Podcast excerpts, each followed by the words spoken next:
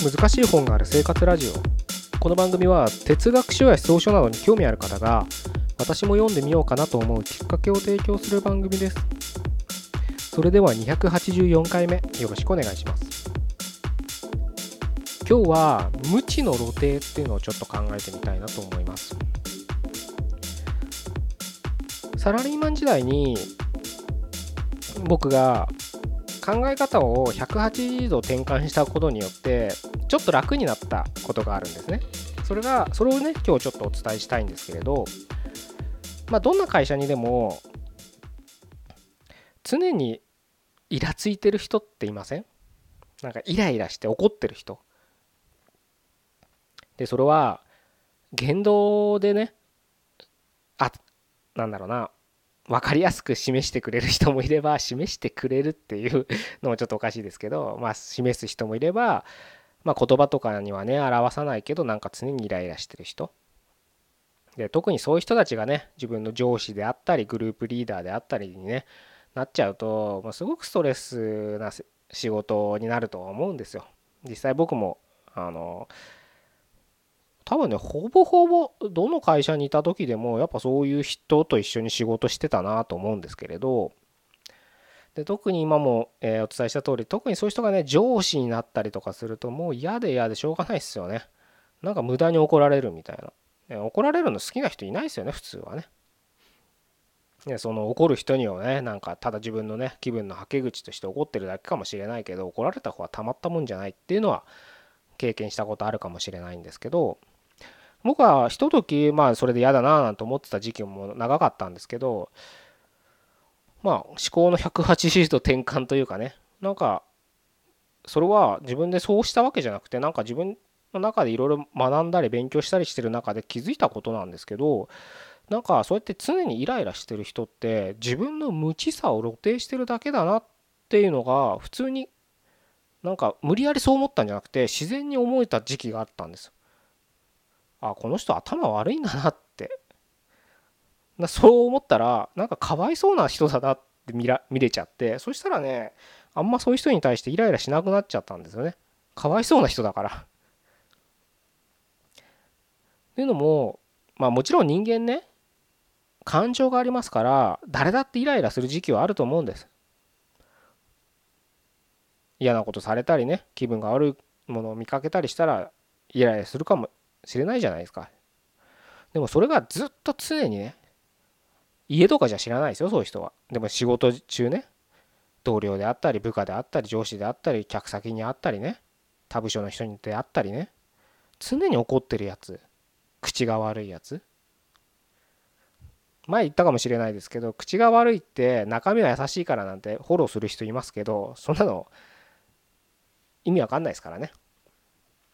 人が良ければ人殺ししていいのかみたいな話を昔したことあったと思うんですよこのポッドキャストで。もしかしたらセミナーかあの 読書会の雑談だったかちょっと忘れたんですけどまあそういうねフォローなんて別にしなくても口が悪いやつっていうのはその程度の人なわけですよ。でなぜそのね無知さがね露呈するかっていうと結局一つ大前提としているのは自分を棚に上げてますよね。で自分の思った通りにいかないからイラつくわけですよ。部下の仕事ぶりであったりとかね。まずその時点で大きな勘違いですよね。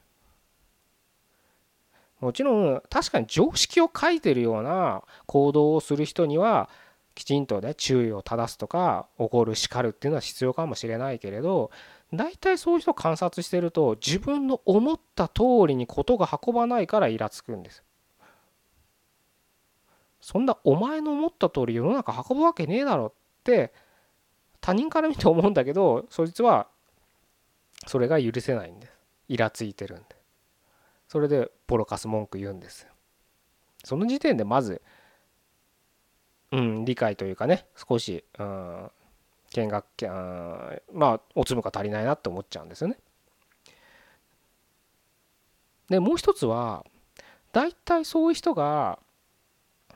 上司にいたら困るよねってさっき言いましたけどその時点でそうなん上司にいるってことは管理職なわけですよ。そしたらマネージメントっていう勉強することを放棄してるわけですそういう人の大体は。で大きな会社小さな会社いろいろあると思うんですけど大体僕が思うのはそういう人はね無駄にその業界同じ会社にいるから知識がすごい多いんですよ。そりゃねそうですよ同じこと毎日やってるわけですから同じ業界にずっと10年20年いるんですからバカだって分 かります？よそんな知識なんか。でその知識があるから自分は間違ってないみたいな勘違いをしてるんですね。でその知識を僕は否定はしないですよ。やっぱりいろいろね勉強したりいろんな悩むことあったり、え、突破したことがあったりねで培った知識ですからそれはそれでね従前に生かすべきなんですけど管理職に就いたら人をマネージメントするってとこについたら今度は対人に対しての勉強をしなきゃいけないわけです。だから自分の思った通りに事が運ばないからってただイライラして怒鳴り散らしたり口を悪くして文句言ったりしたって意味がないんですそんな。僕は勉強しません。なのに管理職に就きましたっていう露呈もうそれをね宣言してるだけなんです。きちんとその部下であったりねその一緒に働く人たちを束ねなきゃいけないわけですからマネージ人ね観察してこいつはこういうところが得意だこういうところが不得意だみたいなのを見てきちんとそれを導いてあげなきゃいけないわけですよね。そういうことをするために管理職っていう職が与えられて給料が高いわけですよ。だから給料泥棒みたいなもんですよねそんなね。そういうのを放棄して文句ばっか言ってるんですから。もうその時点でなんか10も20も上の人に対して失礼だったかもしれないですけどほんとこいつバカだなと思ってたんです。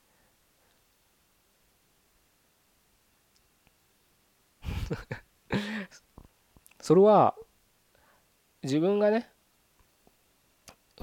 ねやっぱ新入社員とかまだ20代とかだったんで至らない点も不勉強な点もいっぱいあったけどそれは何だろうなその知識というかな経験がなかったから至らない点があっただけで僕は人間としての学び人をどういうふうにコミュニケーションを取っていくかとかどういうふうに仕事をするべきかみたいな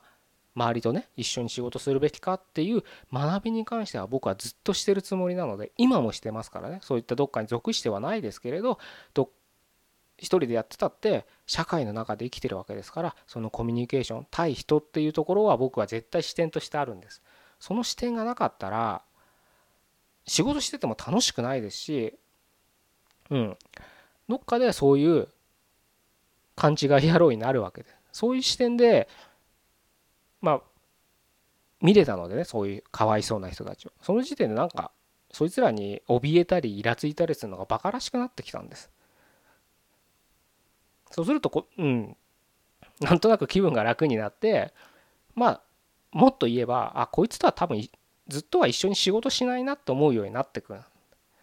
現にそうなってます僕自身が会社を転職したり自分事業を起こしたりとかしてそういう人たちと違う世界に勝手に行くようになってきたんですね。そう思ったらね、まあ、今は確かに辛いかもしれないけどもしそういう人があなたの身近にいたらね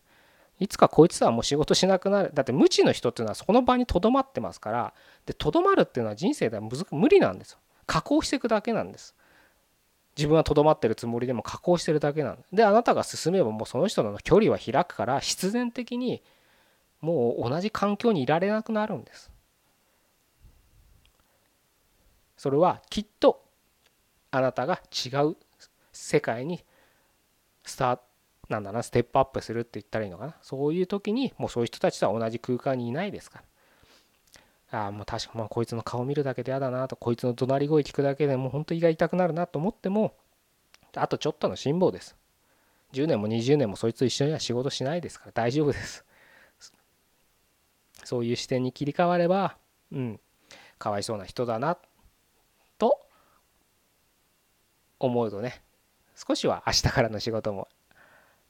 気が楽になるんじゃないかなというふうに考えて今日はこういう話をさせていただきました。ほんとかわいそうな人が多いですよね世の中は。それが年収でね1000万とかもらってるわけですから理不尽な世の中ですよね まあでもそれもねあのその人の人生なので僕らがとやかく言う必要はないですけどまあ、あなたがもしねそういうのであの無駄なストレスをねあの抱えてるんであれば少し思考の転換でねまあこれ論理的に帰結できる思考の転換なので、うん、ぜひとも、え、そういった見方でね、うん、毎日の仕事をしていただければなというふうに思ってこういう話をさせていただきました。じゃあ284回目以上で終わりたいと思います。ここまでどうもありがとうございました。